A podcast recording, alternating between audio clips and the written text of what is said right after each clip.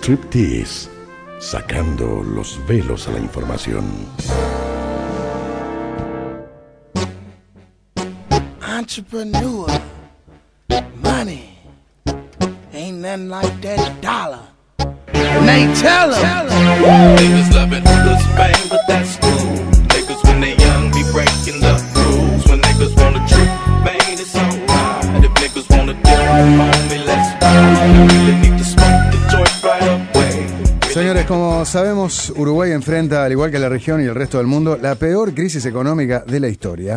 Sí, el- nunca la economía en Uruguay y en el mundo había colapsado de tal manera, de manera sincronizada y prácticamente sin excepciones en todo el planeta. Es que el impacto de la pandemia y las medidas adoptadas para contenerla han traído daños colaterales que fueron mucho más allá de lo que algunos imaginaban, al punto de cuestionarse si la reacción a nivel mundial no fue exagerada. Y si bien son muchos los que creen que la recuperación puede ser igual de rápida, lo cierto es que esa velocidad dependerá, en primer lugar, de cómo evolucione la pandemia. Pero que la recuperación económica sea en V, en U o eventualmente en L dependerá de las particularidades de cada país y en eso pesará no solo la estrategia para enfrentar la pandemia, sino la capacidad de mitigar su impacto económico. No apagar los motores de la economía fue un concepto que la ministra, justamente Azucena Arberecha, manejó desde el primer día respecto a las medidas para controlar el coronavirus. Pero para las muchas empresas que si no cerraron han visto sus ventas afectadas de manera muy significativa, empieza a acabarse la nafta y la salida del túnel todavía parece lejana. Y el combustible que necesitan, siguiendo con la metáfora, no es otro que el dinero, por lo que la tan mentada liquidez que los bancos puedan inyectar al, al mercado puede ser una de las herramientas fundamentales para mantener el tejido productivo, intentando que cierren la menor cantidad de empresas posible y además que se pierda el menor número de puestos de trabajo. Por eso, entre otras decisiones, el gobierno dispuso medidas que suponen que los bancos puedan prestar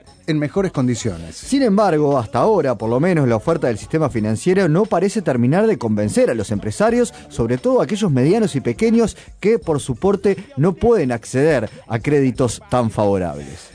¿Es que los bancos no están siendo suficientemente generosos como muchos necesitan? ¿O acaso hay empresas de las que se pensaba que estaban al borde del colapso y el COVID-19 terminará siendo simplemente su golpe de gracia? En lo que desnudaremos en este endeudado Striptease.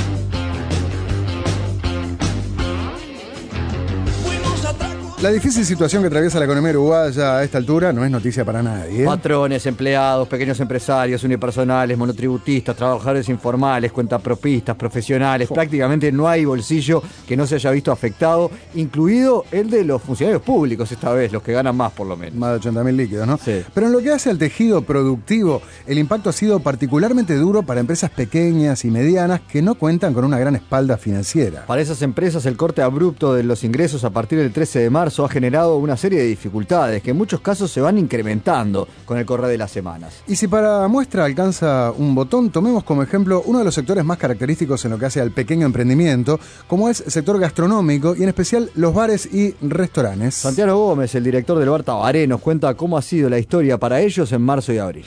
No, el tema, ponele, eh, los costos fijos, tenemos que pagar los mínimos de DGI, los mínimos de BPS, los luz, agua, teléfono, impuestos, todo eso lo tenemos que pagar igual. Eh, el alquiler lo estoy negociando, eh, algunos me bajaron un 20%, otros un 10%, pero igual también son costos grandes. El tema no es ese, el tema es que, por ejemplo, nosotros ya estamos hace dos meses que, que en realidad son pérdidas totales. Del mes pas- el mes de marzo, olvídate, porque eh, después lo otro es que se, se cortó la calecita, todos veníamos, todo el rubro venía bicicleteando, viste, venís con las tarjetas y todo, y el oxígeno y esas cosas, se cortó la facturación, se cortaron los pagos a proveedores también.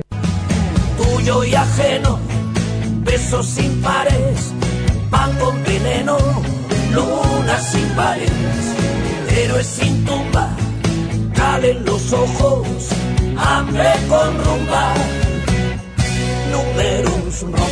Escuchamos a Santiago Gómez del Bar Tabaré eh, hablando de esa realidad con la que tantos empresarios se sentirán identificados.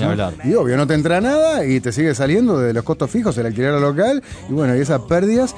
Y él hablaba de que se cortó la calecita. Muchas veces hemos escuchado la expresión de la cadena de pagos. En definitiva, está haciendo alusión a eso. ¿no? Y tiene que ver con eso el rol que los bancos puedan jugar para que esa cadena no se corte. Pero lo cierto es que hay empresarios que no están recibiendo sus ingresos habituales y por lo tanto no pueden hacer los pagos correspondientes. Claro, y a su vez el otro al que vos le tenés que pagar le pasa lo mismo, ¿no? Y así esa cadena. Exactamente. Esa Hasta que alguno pide un cortada. préstamo para asumir su deuda. Y ahí es donde los bancos por ahora eh, están atendiendo y no tienen problema los bancos. Pero sí, ya vamos a ver más adelante, tienen problemas los que le van a pedir a los bancos. Por eso, un panorama nefasto, pero además tampoco las perspectivas para este y otros sectores son las mejores. Escuchemos nuevamente a Santiago Gómez, director del Batabares. Cuando vayamos a reabrir de vuelta, que por ejemplo en el caso de Tabaré vamos a abrir los fines de semana, viernes, sábado y domingo, con una estructura, igual la estructura fija es tan grande que obviamente vamos a perder, y vamos a seguir perdiendo. Menos plata, pero vamos a seguir perdiendo. Y esto va a seguir así durante un periodo hasta que no se abra, no se abra el turismo de vuelta. La mayoría de locales, la, la gastronomía por lo menos, la mayoría igual que los hoteles, tienen un porcentaje altísimo de facturación de turismo y el gobierno lo sabe. Entonces, ese turismo no lo vamos a tener hasta, hasta no sabemos cuándo. Yo creo que la facturación nuestra cada vez va a ser, va a ser eh, si logramos facturar un 20 o un 30%, va a ser un golazo para no perder 200, por ejemplo, o perder 150, pero vamos a perder 100, 150. Entonces, yo creo que la pérdida de las empresas em- empezó ahora, pero es algo que va a seguir durante fácil 6, 7, 8 meses. Entonces, si a vos te dicen, te voy a dar un préstamo para que lo pagues en verano, o te vamos a bajar las facturas para que lo, las empieces a pagar en verano, estamos en el horno, porque en realidad lo que te están diciendo es, no, no te morís ahora, te vas muriendo a poco ahora, pero en verano te,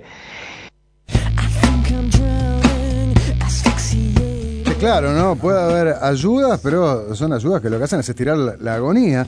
Las micro y pequeñas empresas son más de 120.000 en Uruguay y generan muchos puestos de trabajo. Por eso lo primero para el gobierno es justamente que no se corte la cadena de pagos. Es que esto es que trabajen con una escala quizás menor, pero que el impacto de la crisis sea el más leve posible. Y para eso se han dispuesto distintas medidas que pasan por dos grandes carriles. Por un lado, inyección de liquidez para enfrentar los pagos y por otro, flexibilización en los seguros laborales, seguro de paro, etcétera, para intentar evitar que se pierdan puestos de trabajo. Ya en marzo el gobierno había dispuesto medidas para facilitar el acceso al crédito bancario y flexibilizar las deudas con el sistema financiero. Sin embargo, la propia ministra Susana Arbeleche reconocía entonces que esperaban una respuesta mayor por parte de la banca privada. Esto decía Arbeleche en hora de cierre. Eh, la primera respuesta fue positiva. eh, nos gustaría que haya una respuesta mayor porque sentimos que todavía hay problemas de liquidez. Ajá. Y en ese sentido, como tú planteás, el Banco Central este, muy acertadamente eh, a fines de marzo tomó la medida de no castigar tanto a las instituciones de crédito como a los acreedores.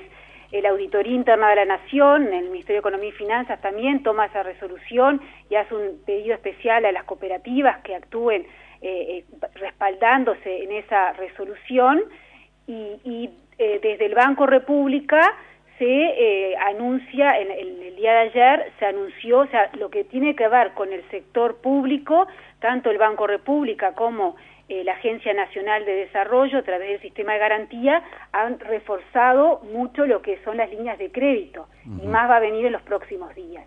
Entonces, eh, actuamos desde lo que podemos en el sector público, eh, nos gustaría que también haya una respuesta en ese sentido desde el sector privado. Escuchamos a la ministra Susana Arbeleche, entrevistada por Juan Miguel el 17 de abril. Sí, en- el 17 estaba publicado, así que debe haber sido el día anterior, el 16. En una de las primeras medidas, el Banco Central entonces autorizó a las instituciones de intermediación financiera, a las administradoras de crédito y a otras empresas del sector a prorrogar en hasta 180 días, medio año, el vencimiento de los préstamos otorgados a firmas y a familias. Al día siguiente, varios bancos y financieras empezaron a publicitar extensiones de plazos de pago o justamente alivios en las cuotas. Pero esa no fue la única medida, sino que también se bajaron los encajes, es decir, la proporción de dinero que los bancos tienen que tener depositado en el Banco Central para prestar, lo que implica que entonces al bajar los encajes hay más dinero para dar eh, como crédito. Sin embargo, para muchos empresarios de distintos rubios todavía parece insuficiente el auxilio del sector bancario. Escuchemos nuevamente a Santiago Gómez del Bar Tabaré. A nivel de bancos, lo que están haciendo, viste, es eh, darte posibilidades este, de préstamos con intereses un poquito menores a los que te cobraban anteriormente. El tema que en algunos casos lo que hacen es, este, por ejemplo, si la empresa no no está un poco saludable, lo que hacen es que te piden, bueno, o que tengas este alguna propiedad o que tengas este alguna persona física fuera de la empresa, sea tu esposa eh, o alguien, viste, que, que tenga ingresos altos o algo para que firme como garante. Que es medio macabro eso, porque lo que te está diciendo en cierta forma es que, bueno, si la empresa futuro, como te digo yo, yo pido un préstamo y no lo puedo pagar por las condiciones que están pasando, no se pagan, marchaste.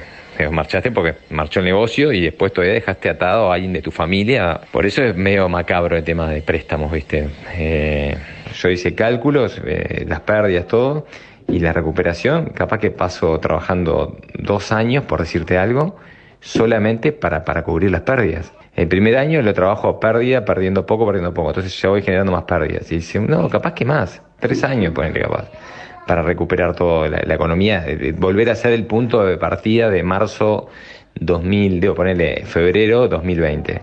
Capaz que nos lleva dos, tres años. Entonces, vos decís, dos, tres años para tratar de lograr estar en el punto de partida, donde como es bastante complicado.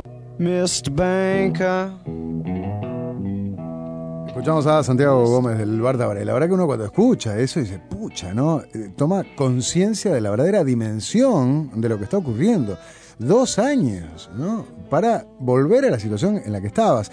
Hablaba Sí, del tema y- de los préstamos en, de en los este bancos. rubro, ¿no? Después dependerá de cada rubro. Sí, sí, obvio. Una agencia de viajes, por ejemplo, ¿cuándo va a volver al 2020? Ahora, si es que vuelve. él hablaba de de la dificultad eh, para conseguir una garantía cuando se pide un crédito a un banco. Más adelante vamos a hablar de uno de los instrumentos eh, implementados a través del SIGA. Sí, el seguro de garantías del Estado. Digamos que cuando uno no tiene una garantía, el Estado le hace de garantía para determinadas pequeñas empresas y no para cualquiera, claro, ¿no? por eso que él no- no hay algunos que quedan afuera y la garantía es un problema sin duda para las empresas. Bueno, y él planteaba que por ahora la oferta eh, del sistema financiero ¿no? de préstamos no parece satisfacer las demandas del sector. ¿no? Y la propia ministra Susana Arbeleche a mediados de abril reconocía la necesidad de atender esa demanda. Por eso el pedido desde, desde el sector público, las medidas están tomadas, la regulación del Banco Central ha permitido determinada flexibilización que esperemos que se plasme en una mayor liquidez de, para las empresas.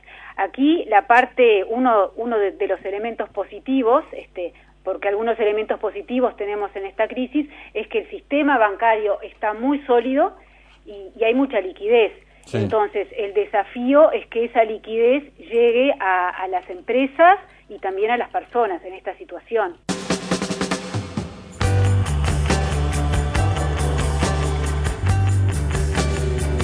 Ahora bien, ¿qué dicen los que están del otro lado del mostrador? ¿Qué dicen los bancos a todo esto? Es fácil pedir prestado, es difícil prestar en este momento también. ¿Y a quién prestarle? ¿Qué empresas pueden acceder a créditos en mejores condiciones? ¿Cuándo comenzarán a pagarse los préstamos eh, blandos de ANDE para las empresas más pequeñas? Esos que pueden salvar de llegar a fin de mes en la casa, porque sabemos que la caja es una sola en la empresa familiar y la casa del hogar. Pero además, ¿qué puede pasar con el seguro de paro del que tanto dependen muchas empresas? Bueno, todo esto en unos minutos, cuando a pesar del coronavirus sigamos intentando poner a la economía En su sitio.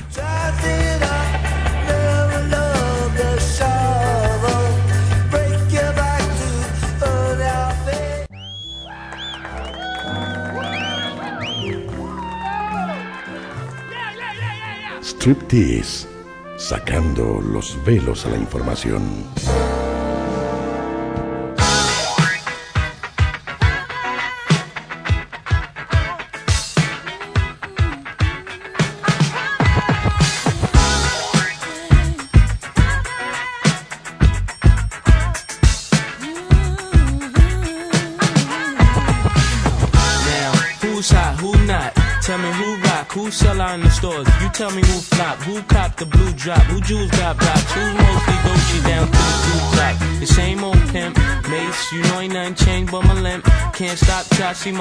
Señores, 11.41 minutos, seguimos con este striptease, desnudando el rol del sistema financiero en la corona crisis y la ayuda que los bancos pueden darle a las empresas e incluso a las familias para atravesar esta circunstancia inédita en la historia. Y algo que también parece inédito para la historia de la economía del Uruguay, o por lo menos respecto a las crisis más importantes, es que esta vez el sistema financiero no solo no es parte del problema, sino que podría ser parte de la solución. Eso se sustenta en una mayor solidez, en parte producto justamente de lo aprendido en anteriores crisis, que derivó en una nueva normativa y en mejores controles para evitar grandes descalces que puedan dejar mal paradas a las instituciones financieras. Que los bancos no tengan con qué cumplir con sus clientes si ellos quieren retirar el dinero. Esa fortaleza construida básicamente desde la crisis del 2002 para acá permite hoy contar con otras herramientas sumado a una situación global también que habilita la flexibilidad de las deudas y los créditos. Esa globalidad, a diferencia de cuando las crisis eran regionales o directamente locales, permite otro margen a las instituciones financieras, al menos por ahora,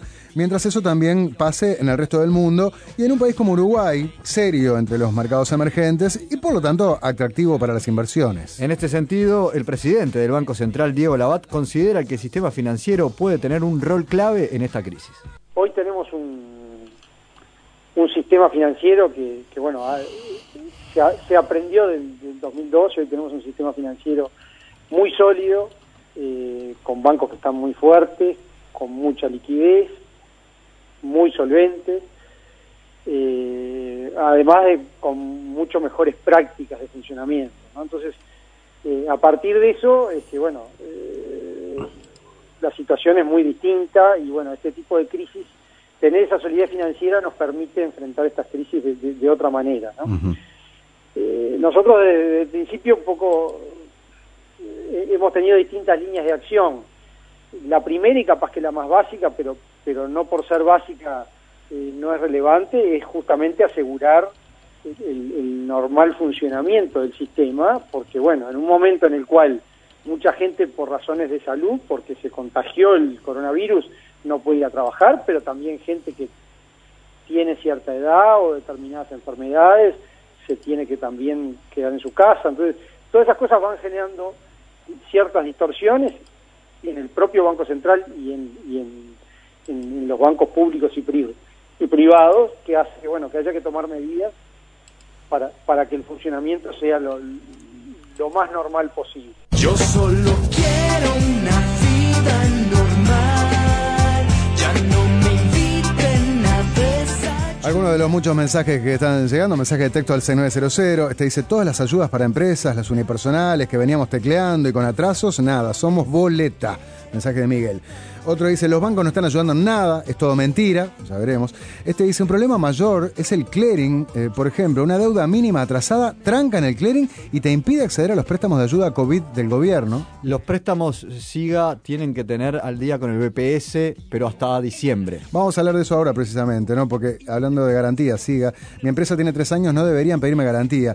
A ver, una de las herramientas más importantes eh, del gobierno es la capitalización del sistema de garantías SIGA con 500 millones de dólares, a través del cual se pueden apalancar préstamos por hasta 2.500 millones de dólares. Cinco veces más, esa es la lógica habitual en este tipo de préstamos. Vos con determinada cantidad de plata podés prestar hasta cinco veces más, pero acá se está multiplicando por 10 la capacidad de dar garantías a través de este préstamo. Eran 50 millones, se podían dar 250, Ajá. pasan a ser 500 millones y se van a poder otorgar préstamos hasta por 2.500 a este ¿En qué instrumento. consiste esto? A ver. Sí, pueden recurrir las empresas como alternativa a una garantía hipotecaria, por ejemplo, cuando gestionan un préstamo con un banco o de instituciones de microcrédito adheridas al sistema. Es decir, si el cliente incumple el pago de, un- de- de su crédito, Sí. el prestamista, el banco, se cobra del seguro que ofrece el Estado. el Del SIGA. Exacto. Está bien. El fondo es administrado por ANDE, la Agencia Nacional de Desarrollo, que además aprobó una reducción en la comisión que cobra a las entidades financieras, mientras el monto mínimo del préstamo a ser cubierto por el SIGA bajó a la mitad y se amplió a su vez el máximo. O sea que le bajó la comisión a los bancos y amplió las posibilidades de crédito a, a menor eh, cantidad y a mayor cantidad, siempre con una tasa que pasaría a ser la mitad, porque la comisión que ahora le cobra es la mitad y eso lo pueden trasladar las instituciones a los clientes. Pero para que la solidez del sistema financiero y las medidas adoptadas por el gobierno se transformen en liquidez para las empresas que están atravesando problemas, es muy importante el rol que cumplan los bancos y el resto de las instituciones financieras. Y en ese sentido, un rol protagónico lo tiene el Banco de la República, ¿no? El mayor banco de plaza que tiene como único accionista al Estado uruguayo. Bueno, el Banco República dispondrá de una línea de crédito en condiciones flexibles, o sea, menores tasas, plazos más largos, periodos de gracia, en algunos casos, por un monto total de 50 millones de dólares que podría ampliarse, de ser necesario, a 125 millones. El presidente del Banco República, Salvador Ferrer, explicó la primera respuesta del banco. Lo- Los problemas iban, por otro lado, alguna forma de atender con medidas inmediatas la emergencia y creo Sí. que fue lo, lo primero que se hizo. Más allá que algunas incluso fueron tomadas por el director saliente, mm, me hago cargo 100% de las resoluciones tomadas porque fueron esos 10 días de, de transición acelerada que tuvimos de alguna forma, que pasaron por, por, acel- por anunciar medidas de flexibilización para los deudores, eh, otorgando prórrogas y plazos adicionales tanto para personas como para empresas. Y, y creo que, es que, que fue una medida inicial eh, ágil. Eh, en el caso de empresas, fíjate que eh, prorrogamos por 180 días el plazo de pago de cuotas para toda aquella empresa que tuviera deudas por menos de 200 mil dólares. Obviamente estas cosas tienen costo por detrás, por Sí. eso las medidas hay, hay- hay que tomarlas de la- dentro de lo mejor posible. A veces no, no son, no son perfectas las soluciones, a veces, pero la mejor dentro de lo posible. Para empresas más grandes se va negociando caso a caso, pero también con la voluntad de alguna forma de, de- de otorgar plazo, porque entendemos la situación crítica en la que están. Por suerte, de alguna forma, creo que el banco y toda la plaza financiera en Uruguay en general se encuentra en una situación patrimonial muy sólida, con muy buenos indicadores de liquidez, que en tiempos normales de repente hasta podría ser una preocupación el estar tan líquidos en situaciones complejas como esto es una tranquilidad para el sistema y para el Banco República en particular y eso nos ha permitido de alguna forma eh, empezar a jugar ese rol que creo que tenemos que jugar de apoyo a las empresas. Y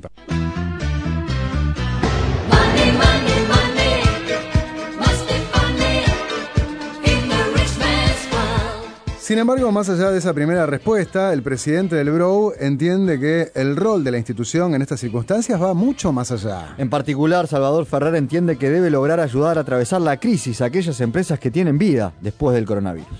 Y hoy en estas circunstancias tenemos claramente un rol muy crítico a jugar dando apoyo a empresas, donde un poco la, la- la visión estratégica por detrás es que, que esto es para apoyar a empresas que tienen una vida económica por delante, empresas con un balance sólido, saludable, que hoy enfrentan una situación de liquidez muy compleja, porque han parado sus ventas, porque están los negocios cerrados y por todo lo que estamos viendo en el día a día a las cuales tenemos que asistir hoy con, con- con liquidez desde el banco, desde toda la banca privada, de, de todos los jugadores que tenemos un, rol en el mercado, pero en particular desde el Banco República creo que tenemos un, un- un rol muy clave en esto y es un poco lo que estamos haciendo con este segmento de pequeñas y medianas empresas. Tenemos algunos pasos sucesivos eh, que tienen que ver con otros sectores de más, de más significancia a nivel sectorial, empresas que a su vez derraman mucho hacia, hacia, hacia proveedores, hacia toda la cadena de producción. Eh, estamos trabajando también en poder sacar en breve algún, algún anuncio en ese sentido. Todavía estamos en etapa de análisis y dimensionamiento para tener claro de qué estamos hablando y cuál es el tipo de apoyo que vamos a poder ofrecer a ese, a ese segmento. Que ahí me estoy refiriendo a medianas y grandes empresas.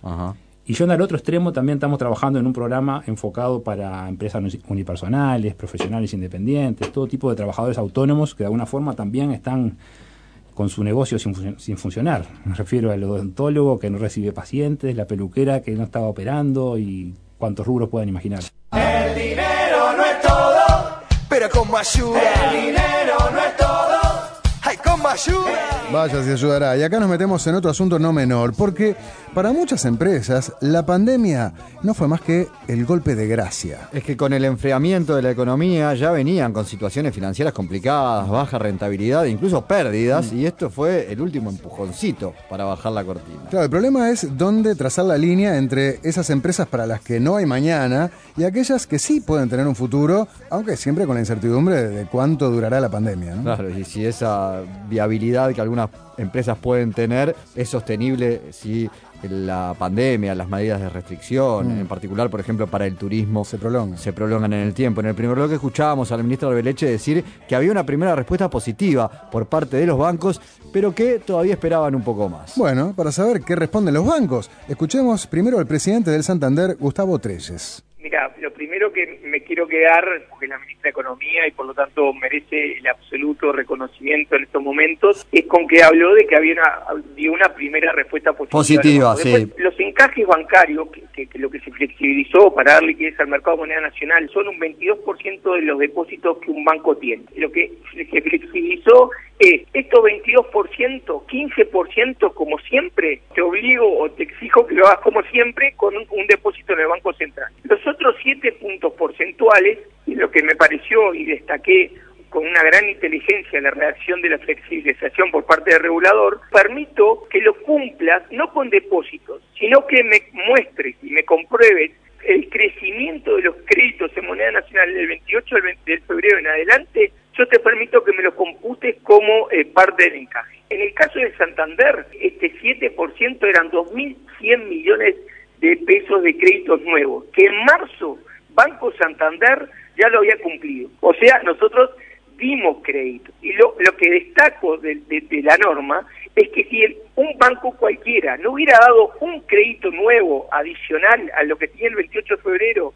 en todo marzo, los 22 puntos porcentuales de encaje lo tenía que hacer como siempre. O sea, no tenía ningún beneficio respecto de la flexibilización del encaje. ¿Me Decías también que es momento de negociación caso a caso con, con clientes, ¿no? Esa negociación caso a caso, eh, más allá de estas flexibilizaciones, dependiendo de cada circunstancia, puede incluir que alguien le aumente una tasa, por ejemplo. Y yo creo que no. Yo, en el- por lo menos Banco Santander lo que está pensando es, es- es flexibilizar las condiciones para que, que los clientes puedan pagar. Pay me, pay me, pay me my money down. Pay me your of chair. Pay me my money down. Soon as that boat cleared the bar, pay me my money. Down. They knocked me down with a spar. Escuchamos entonces eh, la opinión del Banco Santander a través de su presidente Gustavo Treyes. Claro, eh, también es verdad, como dice el oyente, Nacho, una empresa con dificultades es razonable que le pidan garantías, no es un regalo, es un préstamo y al final todos deben cobrar, ¿no? Hay una lógica dentro del sistema bancario, no es que ellos son los malos de la película necesariamente, ¿no?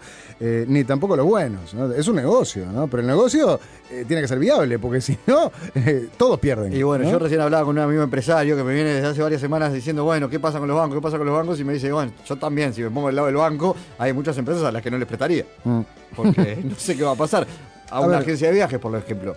¿A pagar cuándo? Claro. Decía el próximo verano, eh, Santiago del Tabaré. ¿El próximo verano las agencias de viajes van a poder pagar un Mm. crédito que tomen ahora? No, me parece difícil. A ver, la semana pasada el gobierno extendió las medidas a los bancos con la expectativa, a su vez, de que estos las trasladen a los clientes. Sí, pero ¿qué pasó con los clientes en los bancos a lo largo de abril? ¿Por qué el gobierno toma esta medida que tiene que ver con eh, ser todavía más flexible con los plazos de los encajes, de eh, las deudas que pueden ser postergadas y sobre todo qué podemos esperar en las próximas semanas y qué tan anchas son las espaldas del fin- sistema financiero ante esta crisis, ¿no? Bien. ¿Se puede prestar hasta cuándo? Escuchemos al CEO del Scotia Bank, Horacio Correye. hemos seguido apoyando a nuestros clientes, sobre todo en este momento. Obviamente que administramos y corremos un negocio, pero creemos que nuestra responsabilidad en este momento trasciende la operación puntual.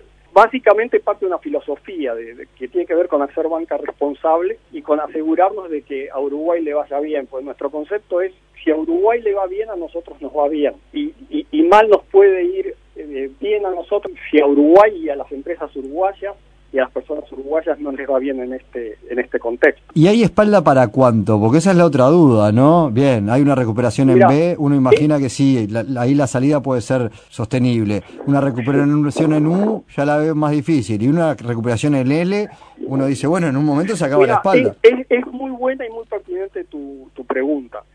Nosotros hemos modelado distintos escenarios y hoy eh, esto nos encuentra en una situación en la que tanto desde un punto de vista de capital como desde un punto de vista de liquidez necesarias para pasar esta crisis, pero aún en los escenarios más adversos, hablo por Scotiabank y también puedo hablar por el sistema eh, financiero, tenemos eh, la, solidez suficiente desde el punto de vista de liquidez y de capital como para pasar cualquiera de estos escenarios.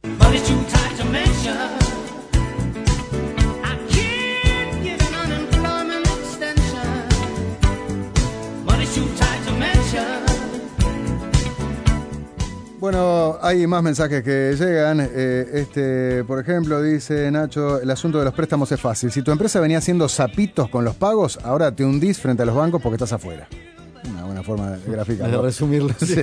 A ver, y uno de los temas que vienen reclamando los empresarios más pequeños es la instrumentación de préstamos blandos a las pymes, que hasta ahora no se habían implementado, aunque hace días se vienen publicitando en varios medios. Eh, los estarán viendo en las tandas, en, la, cam- en la- en la página de ANDE. Además, indicaba que los pagos serían a través de las redes de cobranza la última semana de abril. Y sin embargo, la semana pasada no se había instrumentado. Bueno, pero la buena noticia es que a partir de hoy, luego de aprobada una ley y promulgado un decreto, y tras agilizar los trámites de cruzamiento de datos, estos pagos estarán disponibles. Así lo informó ayer definitivamente el gobierno y la directora de ANDE, Carmen Sánchez, explica algunas de las medidas adoptadas por esta eh, institución, en realidad por el gobierno, instrumentadas a través de la Agencia Nacional de Desarrollo. Y ahí hay una batería bien interesante de medidas que tiene que ver, por un lado, con la creación de una nueva línea de garantías para los créditos que las empresas pueden tomar en instituciones de microfinanzas o en los bancos eh, comerciales de plaza. También hay eh, una línea de crédito que se crea desde la Agencia Nacional de Desarrollo con tasas muy convenientes eh, en pesos o en unidades indexadas, donde se postergan los, los plazos, este, los periodos de gracia, y bueno, y, a través del Banco República también una línea de crédito que, que se abrió de créditos blandos. Es decir, por un lado, eh, postergamos los pagos que las empresas tienen que realizar y por el otro lado le damos liquidez a través de- del sistema financiero para que puedan eh, sobrellevar estos estas semanas o meses de poca actividad. The best things in life are free. Mira, hay un oyente que escribe ahora, dice, buen día, recién cobré los 12 mil pesos para los monotributistas, Carlos de Pinamar. Bueno, es parte de lo que se instrumentó justamente a partir de ayer, que se había anunciado para fines de abril y que muchos estaban esperando. Y se había hablado al principio de 6 mil pesos, 6 mil y pico, y ahora son 12 mil y pico en dos tandas. o sea, 12 y 12. 12 y 12, 24 mil en total. El doble de antes que era 6 y 6, 12. Y esto puede ser muy útil para algunas unipersonales y para otras no servir de mucho. Y a ver, pienso circunstancias distintas. Alguien que trabaja en una peluquería y en marzo prácticamente no cortó y en abril está cortando la mitad, pero ya sobre fines de abril se ha recuperado un poco la clientela y en mayo piensa que va a estar mejor. Estos 24 mil pesos por dos meses van a ser fundamentales. Claro. Después no volverá la clientela habitual, pero capaz que en julio o julio su negocio ya está estable y ahí empieza a poder pagar el préstamo que tomó ahora. Porque cuando le tiene que pagar... el- No, y esa tasa cero además, ¿no? Sí, tiene que devolver en cuotas el importe que embolsó, ni un peso más de interés, ¿no? Exactamente. Mm. Y, y con, con un pago que, que si no recuerdo mal, eh, se puede prever eh, para unos meses más adelante. Es decir, hay unas primeras cuotas que, que podés no pagar. Pero, pero, en otro caso una unipersonal, por ejemplo, alguien que facturaba, que es algo muy común, y que ahora se cortó su ingreso, en realidad porque trabajabas en un medio, levantaron el programa en que trabajabas, no sabés si el programa va a volver. Entonces tomás un préstamo ahora. ¿Y? dentro de nueve, ¿con qué lo pagás? No, no te saca del problema, ¿no? Sí, sí. Si no conseguiste trabajo. Bueno, yo lo tomo igual Te estás metiendo en una deuda. Bueno, eso depende de, de- de la circunstancia de cada uno, ¿no? Sí. Te estás metiendo en una deuda Mm. que no sabes. Y si no la necesitas, capaz que mejor no, no meterte en una deuda Sí. que no sabes si podés pagar. Está bien. Ahora bien, eh, más allá de la liquidez, o sea, el acceder al dinero, también está el tema de los salarios, salarios que hoy las empresas no pueden pagar y por lo tanto los miles de uruguayos que por eso están en el seguro de desempleo. Sí, obviamente eso implica un alivio para las empresas que probablemente habrían tenido que cerrar si tuvieran que seguir pagando los sueldos. Sí, eh, hay algo interesante ahí también, ¿no? Porque mucha gente dice, está, yo lo mando seguro de paro, no tengo que pagar el sueldo. Ahora, cuando vence el seguro de paro, y entonces le tengo que pagar el despido, si no puedo contar. Y es muchísima plata pagar el despido, y sobre todo si son varios trabajadores. Y, ¿no? y no estoy para nada seguro de que lo vaya a poder retomar en principio, ¿no? Bueno, eh, para esas empresas puede ser clave la decisión que toma el gobierno en materia de seguro de desempleo, sobre todo de extender o ampliar las flexibilizaciones que se han venido aplicando hasta ahora. Escuchemos a Santiago Gómez del Bar Tavares. El seguro de paro, si se va a renovar, lo tiene que hacer esta semana, porque si no en realidad todo el personal, yo por ejemplo el personal que mandé en marzo, eh, por más que lo mandé a mitad de marzo o fines de marzo, marzo cuenta como un mes de seguro de paro, por más que, sea- que son 10 días o una semana o lo que sea, cuenta como un día. Entonces es marzo, abril, mayo y junio. En junio se, se terminan todos los seguros de paro, todos. Quedamos sin seguro de paro, todas las, todas las empresas que tenían el seguro ese marcharon. Y bueno, este, eso si no lo, no lo activan, estás hablando que ya estamos en mayo, después en junio, este, si no hay activación ninguna, este, vas a- nosotros las empresas van a tener que tomar los empleados. Eh, por eso te digo, y yo el tema de seguro, de igual, vuelvo lo mismo. Vos me dejás los empleados en seguro dos meses, tres meses más. Igual está claro que nosotros, no, la estructura por las ventas, si vos sos más o menos la estructura que teníamos anteriormente de costos, perdés plata.